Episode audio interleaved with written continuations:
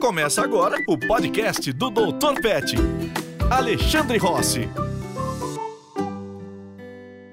E aí, pessoal, o que, que vocês acham? Cão e gato são inimigos naturais? E aí, será? Bom, hoje, para quem tem cão e gato, talvez não estejam brigando, mas a gente quer evitar que eles briguem algum dia. Se eles já estão brigando, também é para você. E se você já tem um gato e vai pegar um cachorro, ou tem um sonho de ter um cachorro, ou o contrário também, é sobre isso que a gente vai falar: a socialização entre cães e gatos.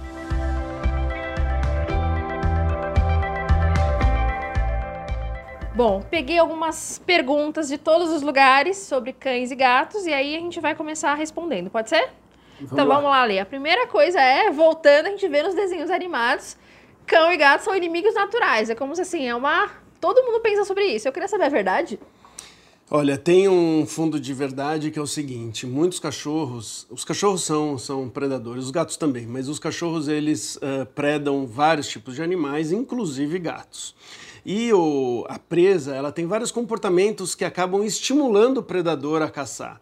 E o gato ele apresenta isso perfeitamente. Então o que, que acontece? Essa coisa de ficar paradinho, se esquivar e fugir um determinado tamanho, é, determinados estímulos ali, né, de cheiros e tudo mais, tudo isso acaba estimulando um cachorro a caçar gato. Agora, que todos os cachorros é, querem caçar gatos, isso é, não é verdade. Muitos cachorros, eles se dão muito bem e não têm esse instinto de pegar. Outros foram acostumados, né, outros foram inibidos. O fato é que o cachorro vai atrás do gato e muitos caçam e tal, só que não é por inimizade. A pessoa acha que ele não gosta de gato. Na verdade, é o oposto. Como ele assim? gosta de caçar o gato. Ele quer caçar, é uma coisa que ele sente prazer e por isso que é tão perigosa, porque o cachorro que conseguiu caçar alguns gatos, ele acaba tendo esse prazer e é como se ele ficasse cada vez com mais vontade de caçar um gato. Então a gente tem que ter controle sobre essa situação para que não piore. Muitas pessoas conhecem assim um cachorro que já matou vários gatos. Ele vai ficando bom, inclusive, na estratégia de matar gato e vai ficando cada vez mais perigoso para os gatinhos. E até para ele, de tomar uma arranhada é, nos olhos, se machucar, mas não se compara com o gato, né? Algumas pessoas falam assim: ah, eu tenho um cachorro, eu tenho um gato. Queria pegar outro. O que o seu conselho que você daria para uma pessoa que está querendo pegar uma espécie diferente? Assim, você passou por isso? Eu passei várias vezes na minha vida, inclusive no filme Tainá, a gente teve que acostumar os cachorrinhos do filme, que, que são terriers, que normalmente são animais bem caçadores, com inúmeros animais. Eram mais de 40 espécies no, no filme. E, e, eles tinham que se dar bem com todos. Eles tinham que ir com o bicho preguiça, com o jabuti, com vários animais, eh, vários pássaros, vários animais que eles queriam atacar.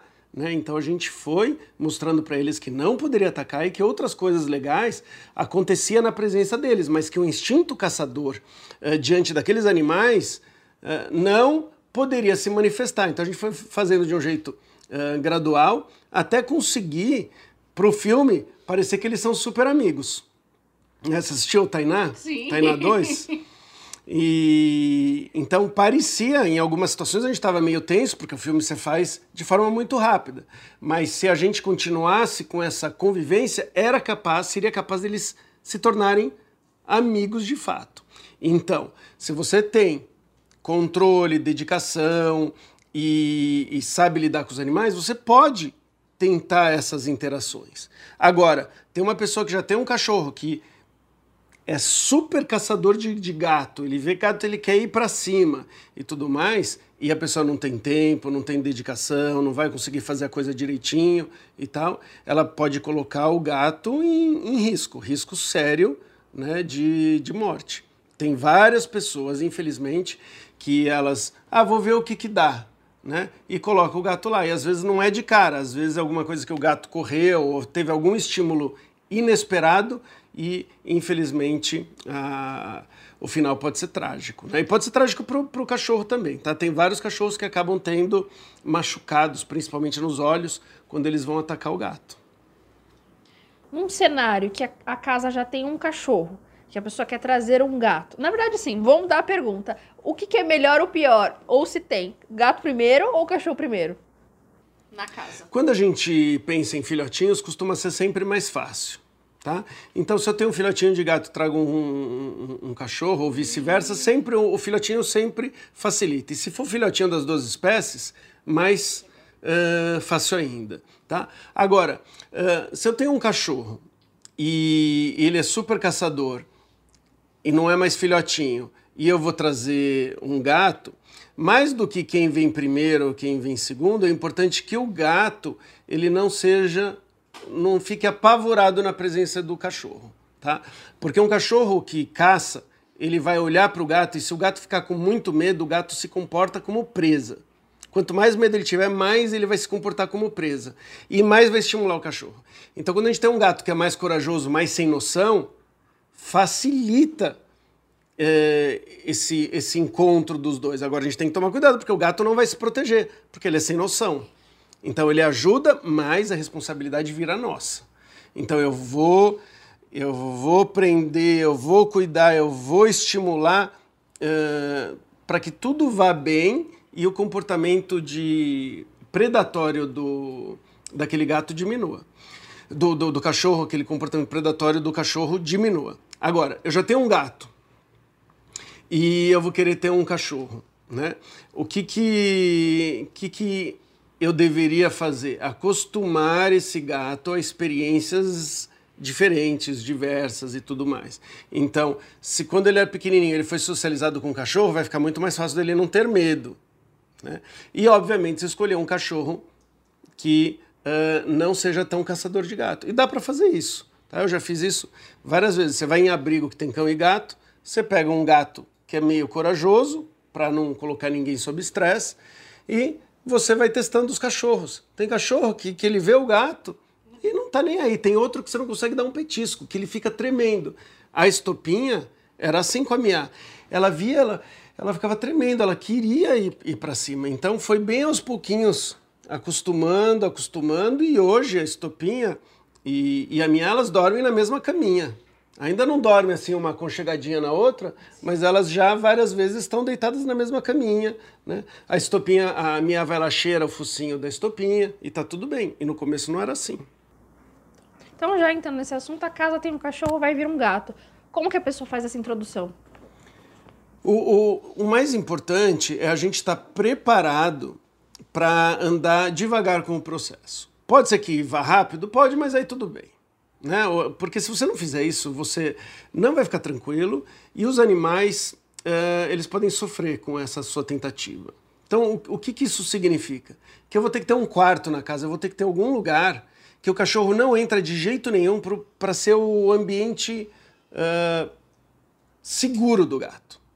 Então, naquele lugar, o cachorro não entra. Ponto. Ele não entra. Vai acabar com a possibilidade dele entrar lá. Por quê? O cachorro vai, na maioria, entende tranquilamente que ele não pode entrar no quarto, ele vai ficar tá com vontade porque o gato está lá, mas tranquilo. E o gato vai saber que lá ele está protegido. O gato vai estar tá fazendo xixi direitinho, cocô direitinho, bebendo água, dormindo, brincando. Tá tudo bem com o gato depois que você trouxe ele para sua casa. Aí você vai começar a fazer esse trabalho, né? Eu gosto enquanto a gente está fazendo essa adaptação do gato, o, o, o gato está na tranquilidade total. Você nem quer que ele fique vendo o cachorro, mas muitas vezes o cachorro vai, vai ficar debaixo da porta tentando entrar. Eu gosto de já começar a inibir este comportamento super interessado no gato. Então eu gosto de ensinar. Como a gente ensina um cachorro a não pegar um petisco, que fala não, tal, eu vou ensinar o cachorro a não ficar vidrado no quarto. Ele vai chegar ficar tipo, vamos entrar lá, cheirando por debaixo da porta. Não, falam não, firme, né? Ensina, é sempre importante a gente saber uh, estabelecer limite, e aí esse vira um limite que o cachorro não pode ficar 24 horas lá na frente, não pode ficar cheirando muito, raspando a porta, nada disso. Né? Já começa esse treino. Depois, às vezes a gente coloca tela na porta, ou coloca o gato dentro de uma gaiola que ele está acostumado e eu posso levar o gato para um outro lugar em que o cachorro tem acesso com uma comidinha gostosa. O gato está comendo, o gato não está estressado demais. Ótimo. E eu tenho certeza, eu vou ter certeza que o gato não vai sair correndo, porque eu não quero que ele estimule o comportamento predatório do cão. E eu vou também uh, mostrar para o cachorro que eu não quero que ele fique fixado no gato, e eu quero que ele fique fixado nos brinquedinhos, no meu carinho e tudo mais. E aí a gente vai acostumando os dois bem devagarzinho, até a hora que você vai poder tirar o gato e o cachorro ainda vai estar na guia, porque o gato pode dar uma corrida. Tá tudo maravilha. Aí a gente vai pro ponto difícil, que é o seguinte: o gato se comportando como presa, quer escapar, fugir. Só que eu não quero que ele fique com medo. Então eu vou pegar uma bolinha, um brinquedo e vou começar a jogar, controlando o cachorro. E o cachorro vai ver aquilo, ele vai ver, ele vai querer, mas ele se segura e fica aqui com você no petisco. Depois que ele viu o gato fazendo tudo que é loucura, e ele está prestando atenção, eu começo a ficar com mais segurança de deixar os dois soltos na minha presença e eu pronto para agir.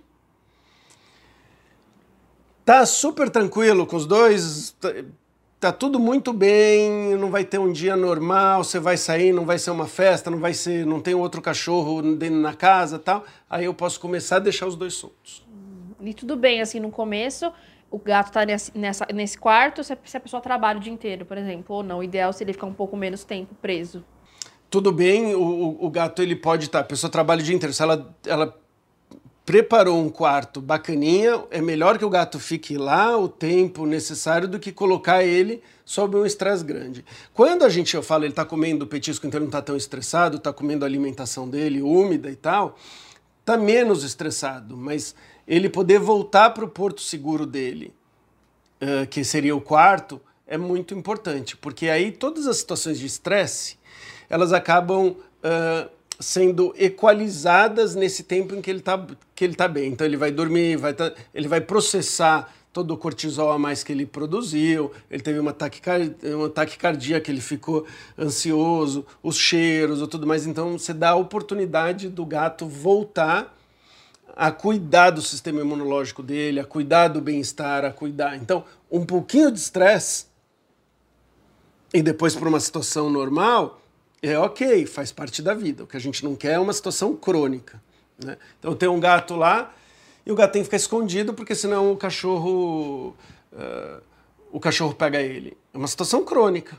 Né? Então, ele ficou o dia inteiro assim. Ele vai ter problemas de saúde ou, no mínimo, está sofrendo. E quando a casa já tem um gato, ele também vai pro quarto? E vem um cachorro novinho, por exemplo? Ele também vai. Ele também vai pro quarto. Então o que que acontece, né? A gente. É... Então o gato está na casa. Você poderia colocar o cachorro no, no, no, num quarto também e aí o gato não entra lá. Então, mas o fato é que você tem que separar isso, você tem que tá. garantir que os dois estão bem. De uma maneira geral, as pessoas preferem colocar o gato num determinado local, até porque eles conseguem colocar prateleiras e coisas que o gato ele pode, num espaço menor, ele pode circular usando a vertical também. Né? Então, tem casas que a gente adapta e coloca mais prateleiras, mais coisas, para o gato se sentir um pouco mais livre. Né? Legal. Eu pensei numa situação agora diferente, quando o cachorro é filhotinho e o gato quer um crenqueiro. Como que a gente lida com uma situação dessa? Olha, é, normalmente eu puxo mais a sardinha para o gato, uhum. Tá? Então, assim, o que que, o que, que na maioria das vezes uh, acontece? Eu protejo normalmente mais o gato, porque o gato é um animal que ele é mais uh, presa, ele é um animal que costuma ter mais medo, mas acontece dele ir lá e enfrentar. Nesses casos, muitas vezes esse enfrentamento ele vem por uma espécie de medo de não conhecer o outro também. A gente tem que bloquear, a gente tem que proteger o, o, o, o, cachorro, né? Então, nesse caso. Então, como que a gente faz? O gato tá vindo para bater, a gente pode pôr o cachorro numa galinha, um negócio tal, ou a gente vai uh, impedir com que o cachorro, que o gato tenha acesso ao cachorro. E se for ter e for bater, pode dar até um, um sustinho, um não, alguma coisa que vai fazer com que o gato pense na próxima vez que não vai dar certo. O gato, quando ele consegue espantar alguém do território dele, aquilo lá funciona como um reforçador. Então, se eu tenho um cachorrinho aqui e vem um gato aqui e, e ele bate o cachorrinho, grita e sai correndo, para o gato foi ótimo. Né? O que, que eu tenho que fazer? Eu estou com o cachorrinho aqui, vem um gato? Não, não, não. Se eu precisar de uma toalha para me defender, ou um arzinho de pneu de bicicleta para criar um, um, pequeno desconforto, né? eu vou. Agora o gato ficou a uma certa distância, ele está fazendo aquele chadinho, está todo, tá todo é, com os pelos arrepiados e tudo mais, eu deixo. E, e, pelo contrário, ali eu vou tentando fazer com que ele associe a, a presença desse filhote aqui, ou do cachorro que for, com coisas bacanas, mas eu tenho que bloquear o ataque. Não posso deixar ninguém atacar. Na verdade, eu gosto de pegar assim no começo do ataque. O gato, ele vai começar a vir para atacar, se você já sabe identificar, a gente já bloqueia o mais rápido possível. Legal. E agora a gente já vai passar para um momento ruim, né? Já estão brigando, assim. Então eu queria que você falasse o que, que as pessoas podem fazer quando está acontecendo uma situação de briga. Geralmente, né, aquele, o cachorro vai atrás e o gato se defende. No final, não é uma briga tão feia, talvez, quanto. E às vezes, e às vezes nem é briga. O que, que acontece? Às vezes o cachorro ele quer brincar ou quer interagir com o gato. Hum, ou até quer meio que caçar, brincadeira de caça e tal. Às vezes ele pode até querer caçar. O que, que acontece? O gato na maioria das vezes, ele fica incomodado com isso. Então ele pode ficar uh, escondido num lugar da casa, ele pode andar muito menos do que ele deveria. Né? Então, uh, uh, tem, um, tem um caso da, da Nina e do Manolo, né? que eram dois, dois, dois animais que eu ajudei. E, e o que, que aconteceu? A gatinha ela ficava o tempo todo num pedacinho do sofá ela não saía para fazer xixi, ela não saía para beber água, ela não fazia nada. E o cachorrinho era só para brincar, ele queria brincar com o gato. Mas o gato era horrível aquilo. Então ele estava numa situação super estressante. Né? Fabiana, que, que, que era tutora deles, ela ficava pegando o gato e levava o gato para fazer as coisas, levava para a caixa de areia, levava todo esse carinho com o gato de ficar levando ele para o que ele tinha que fazer. Só que não é igual. O, o, o gato está estressado e o gato tem que ter acesso às coisas que são importantes para ele, tem que poder andar e tudo mais. Então, o que, que a gente fez? Uh, a gente instalou várias prateleiras pela casa, várias coisas para que o gatinho pudesse andar sem que o Manolo ficasse uh, perturbando. Paralelamente ensinando o cachorro que ele não poderia ficar perturbando o gato. Ah, mas era só para brincadeira. Sim, mas uma brincadeira que estava fazendo muito mal para o gato. Então a gente compensava com outras brincadeiras para o cachorro e deixava com que ele tivesse acesso a outros, a outros lugares da casa. Tá? Agora não adianta, ah, um cachorro quer matar o gato e eu faço tudo isso, não é o suficiente. Eu prefiro separar e ir trabalhando e aí essa mudança do ambiente traz mais conforto para os gatos. Mas não, a gente não deve depender só disso. Ah, ele tem rota de fuga, ele pode se esconder. Não, um dia dá. Um dia ele está distraído, um dia o gato está se acostumando mais com o cachorro e dá algum problema. Não, você tem que ter certeza que o cachorro foi inibido, se necessário, né, a, a se comportar de forma agressiva, uma agressividade predatória em relação ao gato. E agora você falou nesse, nessa situação, a pessoa tem as rotas de fuga, como que a pessoa pode perceber que mesmo assim não está legal para o gato?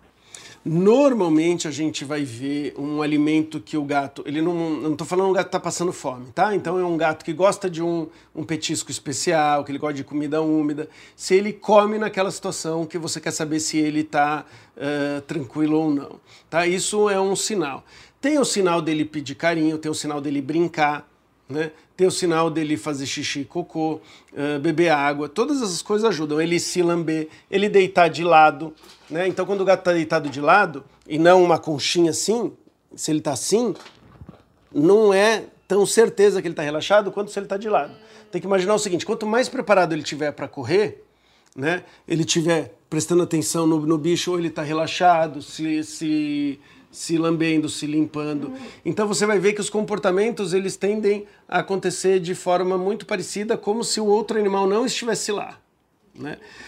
Às vezes a gente precisa de resposta rápido, e aí eu testo o petisco, eu testo um carinho, eu testo um brinquedo. Eu sei que aquele gato adora brinquedo, só que ele não está querendo brincar, ele não está querendo comer um petisco que ele gosta, e eu faço carinho, ele estranha.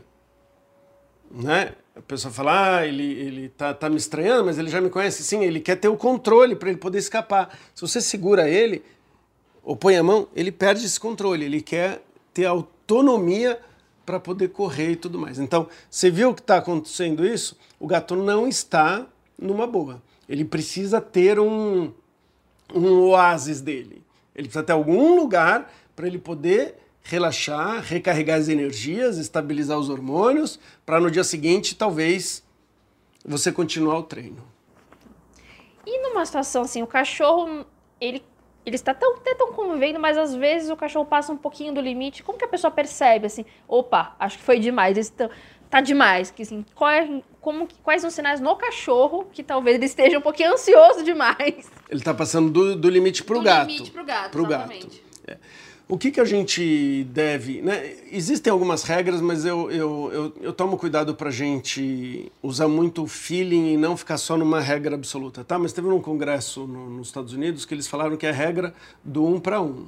Né? O que, que é do um para um? Isso vale para cachorros num parque que está brincando e você quer saber se alguém está fazendo bullying no outro ou se tem um cachorro e um gato. Que é o quê? Iniciativa para brincar. Um iniciou e depois o outro iniciou. Então esse que é um para um eu iniciei naquele tempo que eu estou vendo, cinco vezes foi um que iniciou e, e naquele tempo foi cinco vezes que o outro iniciou a brincadeira.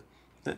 Isso é um sinal de que está uma situação equilibrada. Eu já vi muitos casos que você vê que os dois estão se divertindo, é sempre um que inicia. Mas para uma pessoa completamente leiga, é, é, talvez ter essa noção uh, ajuda. Mas é um conjunto de coisas, né? Então é você na maioria das vezes você começa a ver que tem um animal que está incomodando, que não quer mais brincar.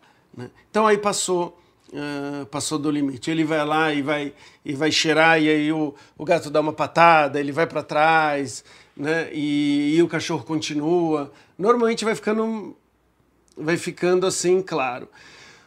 O que, que eu gosto de fazer nessa hora? Eu gosto de ser o comandante ali da casa, porque o cachorro ele precisa ter alguns limites. Então, veja, se o cachorro está precisando brincar mais, está querendo passear mais, eu vou tentar suprir tudo que ele precisa. Mas eu preciso proteger o gatinho. Então, eu vou fazer com que o cachorro não possa cessar o gato chegar numa distância que o gato se sinta acuado. E aí as brincadeiras vão partir sempre do gato, as interações do gato. O gato chegou e foi se esfregar no cachorro, beleza. Ele foi lá e foi brincar com o cachorro, beleza. Mas o cachorro não deve ir para cima do gato e, e vice-versa. Eu vejo quem é o mais fraco, quem está sendo mais incomodado na situação e vou proteger ele, vou fazer este aqui que tem que brincar com outro. E é muito louco quando você protege um cachorro ou um gato, ele começa a se sentir mais confiante e muitas vezes ele vai procurar o outro. Eu já vi várias vezes isso acontecer. Ah, mas está impedindo eles de serem amigos. Não. Eu estou trazendo um equilíbrio e aí ele vai se sentir tão confiante que daqui a pouco ele vai querer brincar com o cachorro. Hum, que legal. E numa situação que está acontecendo, agora eu já sei que pode não ser uma briga, pode ser só uma interação um pouquinho bruta da, do cachorro, mas assim, a gente, como que a gente interrompe uma coisa que não tá legal na hora? Olha, quando a gente tem que agir na hora, é que a gente já bobeou um pouco com, com o planejamento da situação, mas toda hora a gente acaba cometendo, é muito comum acontecer um erro e a gente tem que estar tá, a gente tem que estar tá preparado, né?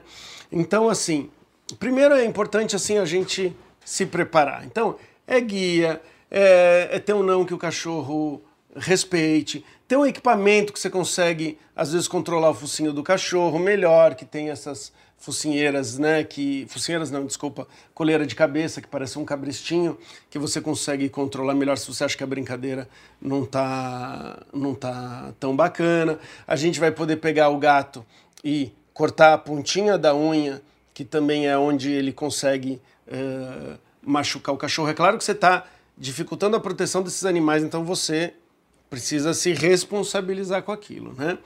Aí, deu uma situação, se você tem um não que o cachorro funciona e tudo mais, você vai conseguir uh, agir. Se não tiver, às vezes você falar um não e ir para cima, acaba de estimular o cachorro ainda a querer mais ainda pegar o gato. Então, Quando a gente age e, o, e, a gente não tem o controle sobre o cachorro, principalmente o cachorro, que ele é um animal que caça em grupo, quando você corre para separar, ele acha que você está correndo para caçar. Então você viu o cachorro correndo atrás do gato, você acha que ele vai atacar o gato, e você corre junto berrando. Se você não tiver o controle sobre esse cachorro, quando você fizer isso, ele pode entender: estamos em grupo, vamos caçar o gato, ou estamos disputando pelo gato. E aí a chance dele morder é maior. Então, assim, eu, eu tô vendo que a situação tá, tá, tá ruim. Às vezes eu meto a mão mesmo, pego aqui um, pego o outro, seguro e é fácil. Se eles estão. Se um morder o outro, eu mantenho uma pequena pressão até que um abra a boca e eu consiga separar. Tenho que estar preparado que eu vou me machucar principalmente com o gato. O gato ele morde, tem as quatro patas com unha, né? E e aí eu, eu de fato ali separo e na maioria das vezes eu vou segurar o cachorro, porque o cachorro que normalmente é maior que pode machucar o gato, de uma maneira geral. Então eu vou segurar o cachorro e vou, através de uma porta, alguma coisa, vou, vou separar. Tem alguns casos que se a gente tiver alguma almofada, um pano tal, a gente pode uh, também usar para poder controlar principalmente o gato, porque o gato sai arranhando bastante. Então você joga em cima ali do, do, do, do, gato, protege o gato com a toalha e você também se protege com a toalha. Então você faz um embrulho, se tiver alguém para ajudar para segurar o cachorro, uh, seria, seria ótimo. Mas isso tudo é quando já deu, uh, Sim, já, já deu errado, né? Você falou bastante de ter o controle do cachorro, assim. Quais são os treinos, os comandos que a gente consegue, a gente precisa fazer nessa em todas as situações para ter o controle do cachorro? Eu fico abismado como as pessoas não têm o controle. E muitas pessoas, elas até acreditam que não devem falar não para um cachorro. Elas não devem conseguir inibir um comportamento, né? Porque isso estaria tirando a natureza deles. E então a, a primeira coisa para a pessoa poder ter o controle, ela entender que isso vai ser bom isso vai ser bom para a relação, isso vai ser bom para você garantir a segurança do outro, que ele foi colocado no mundo que ele não entende. O cachorro, ele é preparado para viver num mundo que é diferente do nosso, que tem um monte de regra social, tem um monte de coisas que geneticamente eles não estão preparados e culturalmente eles não chegam no nosso grau. Então você precisa conseguir mostrar para ele o que, que é aceitável, o que, que não é e tudo mais. E o jeito de mostrar isso, recompensar os bons comportamentos e inibir os comportamentos que não são legais, para ele poder viver em sociedade. Por que, que eu estou perdendo tempo falando isso? Porque muitas vezes a pessoa não consegue estabelecer limite, não por questão de técnica, mas por questão de achar que se ela estiver fazendo isso, ela está uh, desrespeitando o animal, ela está se colocando como um ser superior, ela, e aí ela começa a ficar toda grilada, ela chora, fica mal, porque ela não consegue estabelecer um limite. Então é importante entender isso, que você está fazendo isso para o bem da convivência. Você tem que ter nessa situação, você tem que ter mais poder do que o cachorro, a não ser que você não você queira que as coisas aconteçam. o cachorro mata o gato, tudo bem, né? Então ele, ele te morde, morde a visita. Né? A gente sabe o que, que isso acontece. O cachorro é sacrificado, é preso ou a pessoa fica isolada socialmente. Bom, entendendo isso e estando ok com isso, o que, que, a, gente, o que, que a gente faz? A gente vai testando situações de controle. Então a gente vai colocar um petisquinho e vai falar não para o cachorro. O cachorro vai tentar pegar, a gente vai tirar o cachorro, a gente vai impedir, a gente vai mostrar para o cachorro que a gente tem controle daquela situação. E quando o cachorro tentar fazer alguma coisa que não pode, você vai inibir, mostrando que ele vai fracassar na intenção e que vai ter uma sensação desagradável, que muitas vezes o próprio fracasso já pode ser, tá? Mas às vezes vai ter alguma coisa ali que ele quer uh, evitar, então ele deixa de fazer aquilo. Então, assim, você pode começar com um petisco. Depois, você pode começar com uma situação que seja um pouquinho mais complicada, sempre com muita clareza, sempre verificando se o cachorro uh, tá, tá está bem, né? Fisicamente, psicologicamente. Então você pode, de repente, com um brinquedo, agora não, não pega, e agora vai. Porque aí uma bolinha é um pouco mais parecido com um gato correndo. Você vai acrescentando isso aos poucos, para quando você tiver com outro animal, você não ter que sair berrando, correndo e tudo mais, porque pode assustar o gato também. E aí a gente piora tudo, né? Em relação ao bem-estar do bichinho. O bichinho já está com medo do cachorro. Você sai gritando, né? Ele não vai saber que é pro cachorro, né? Ele não vai saber que é pro cachorro. Então, meu, tem um predador enorme querendo me pegar. Tem uma outra pessoa correndo na minha direção, berrando. Pro gato é, é o fim do mundo, né? Fim da vida. Realmente. Bom, só para finalizar, eu queria saber assim, como que as pessoas podem fazer a manutenção? Bom, vamos supor que tudo tá dando certo, que nem aqui na sua casa, Estopinha, Mia, Bartô. Como que você mantém essa harmonia? Porque acho que as pessoas esquecem do depois também, né? Não é só porque deu certo que... Às vezes as pessoas acham engraçadinho, em algumas situações, o cachorro dá uma corrida atrás do gato. Né? Ou vice-versa, o gato vai lá e dá uma, dá uma, dá uma patada no, no cachorro. Como eu falei, na maioria das vezes eu protejo mais os, os gatos. E às vezes eu, principalmente quando é um cachorro maior, o gato dá uma patada no cachorro, eu fico de olho para o cachorro não, uh, não, não, não revidar. Mas eu vou evitando qualquer comportamento que possa estar tá saindo do controle. Né? Então, uh, por exemplo, às vezes o gato se assusta e ele sai correndo. Às vezes a pessoa dá um berro, às vezes ela até dá bronca num, num, num bicho e os outros vão para cima, como comportamento de, de grupo. Né? Às vezes tem um raio, vai lá o gato e dá uma patada no, no cachorro, ou vice-versa. Então, nesses momentos, eu vou ter que estar tá super preparado para é, recompensar, dar petisco, mostrar que aquilo lá não é perigoso, que aquele barulho não tem problema e tal, mas eu vou inibir esses comportamentos que podem estar tá aparecendo. Eles não são problemas ainda, mas eu vou evitar. O gato sai correndo e o cachorro sai correndo atrás, eu tento evitar. Principalmente se eu tiver uma matilha. Porque às vezes um corre, o outro corre, próxima vez acontece de novo e aquilo lá vai como se fosse trazendo novamente o comportamento de predador. Mas na maioria das vezes acontece o oposto. Cada vez a situação fica mais segura. Então no começo é muito cuidado, depois menos, menos, menos, menos, mas trouxe um outro cachorro para casa, esse cachorro ataca gato. Aquele meu primeiro ele às vezes precisa ser reeducado na presença do outro, porque você tem um grupo. O grupo tem uma dinâmica própria. Né? Então, quem tem mais de um cachorro já deve ter percebido que você sai para passear com um cachorro, ele puxa um tanto. Você sai com dois, ele já puxa mais. É a mesma coisa com o instinto de, o instinto de predação. Né? Uh, ele tem um instinto. Se ele está no grupo, ele fica mais corajoso e normalmente ele fica mais competitivo e, e, e aí é mais perigoso. É isso aí, pessoal. Esse foi o assunto de hoje, socialização de cães e gatos. A gente espera que a gente tenha ajudado. Se vocês tiverem qualquer dúvida, vídeos pra gente ver como que tá essa socialização aí na sua casa. E se você tava na dúvida, espero que a gente tenha esclarecido para ver se você vai pegar um novo animal ou não. É isso aí. Isso aí. A gente está sempre à disposição para ajudar, tanto com materiais, cursos e com adestramento, né? Nossos consultores e, e adestradores e educadores podem ajudar a fazer com que essa interação aí seja feita da maneira correta com muito cuidado e sempre se preocupando com o bem-estar deles. Você ouviu o podcast do Dr. Pet, Alexandre Rossi.